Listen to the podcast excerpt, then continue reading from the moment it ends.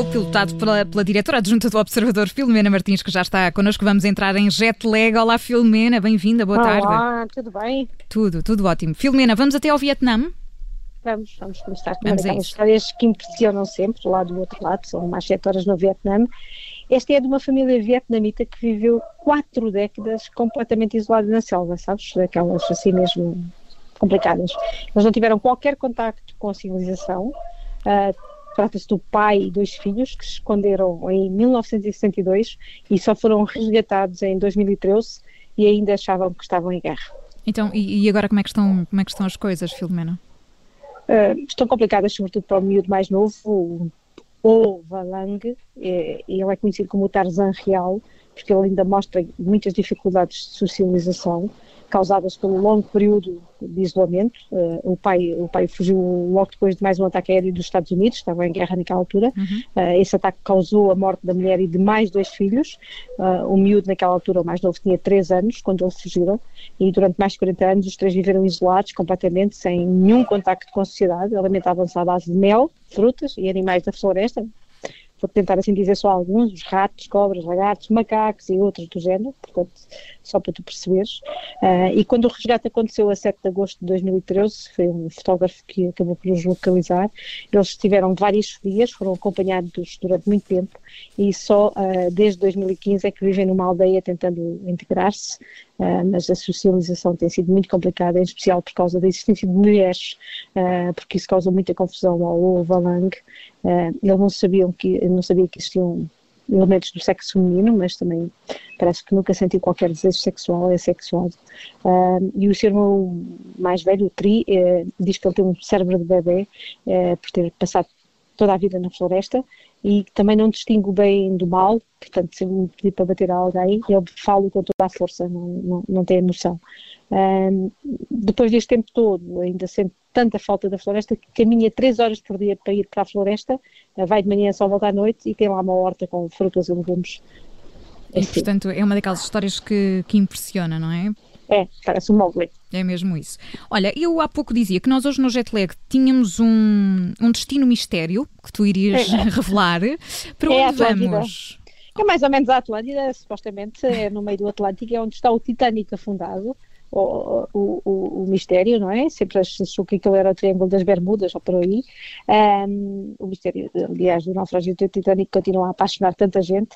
Uh, este mês começam finalmente as excursões ao fundo do mar para visitar o barco que se afundou naquela madrugada de 15 de abril de 1912. Uh, era um barco indestrutível que afinal só navegou cinco dias até ir, a- ir ao fundo do mar.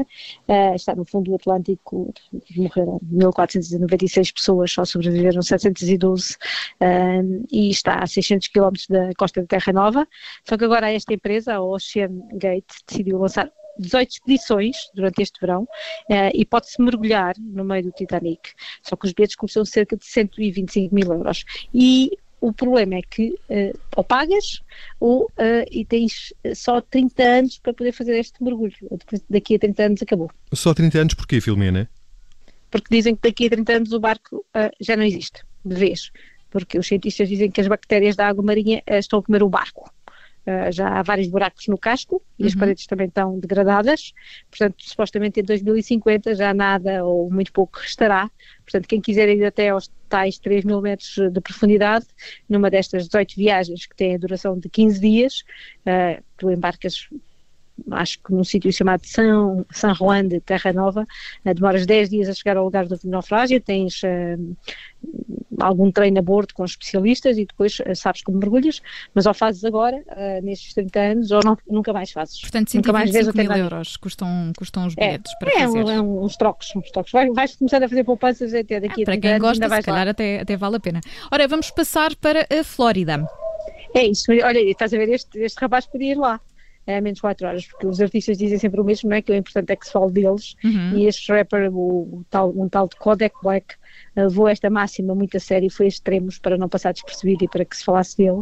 E, e está a causar enorme polémica, porque este, o músico publicou no Instagram um vídeo em que aparece a tirar dezenas de notas de 100 dólares pela borda do seu barco. Uh, Pensa-se que pode ter atirado ao mar entre risos, a rir à gargalhada, mais de mil notas, ou seja, 100 mil dólares. Uh, mais um bocadinho aí ao fundo do mar ver o Titanic. Eu sei que há formas mais baratas de dar nas vistas, digo eu. Não é? Eu também acho que sim, eu já disse, ao fundo do Titanic. Pois é, Mas as coisas não ficaram por ali depois de lançar milhares de euros borda fora, ele achou que não era suficiente, agarrou noutro molho de notas e tirou-as pela sanita. E vou-te dizer assim, tinha, ainda meteu a mão na água quando percebeu que estava entupida, para aquilo ir mesmo para o fundo. Uh, o comportamento do Kodak Black tornou-se uhum. viral, uh, só que há muita gente a criticá-lo, podia perguntar porque é que ele não doou antes o dinheiro para causas sociais, eu também acho, não é? Com certeza, Portanto, nunca percebi esta mania de, que existe de fazer este tipo de exibição com dinheiro confesso. Não, não sei, mas ele é, ou, ou, tem muito, ou acha Não sabe o que fazer com ele.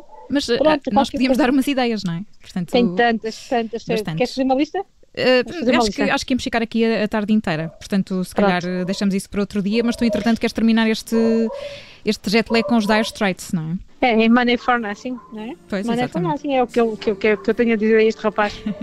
a Filomena Martins junta-se a nós todas as tardes, viajamos pelo mundo do insólito, amanhã há mais jet lag. Filomena, até amanhã. Até amanhã. Vai pensando nas possibilidades, está bem? Depois fazemos essa lista. Tenho, tenho ali uma lista. Até amanhã.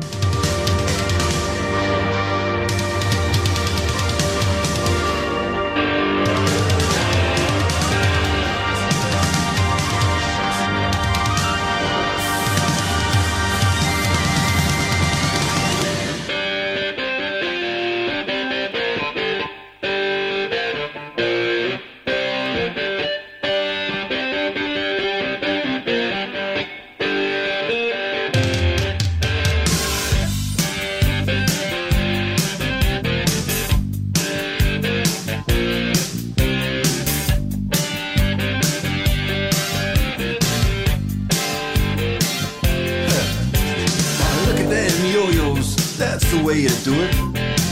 You play the guitar on the MTV. That ain't working, that's the way you do it. Money for nothing and your chicks for free.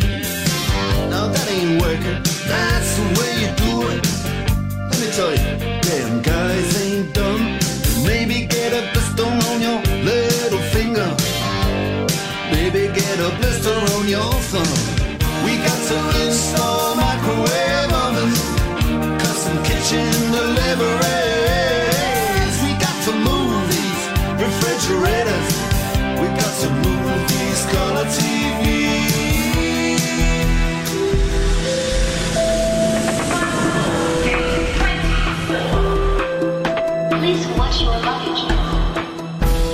Rádio Observador.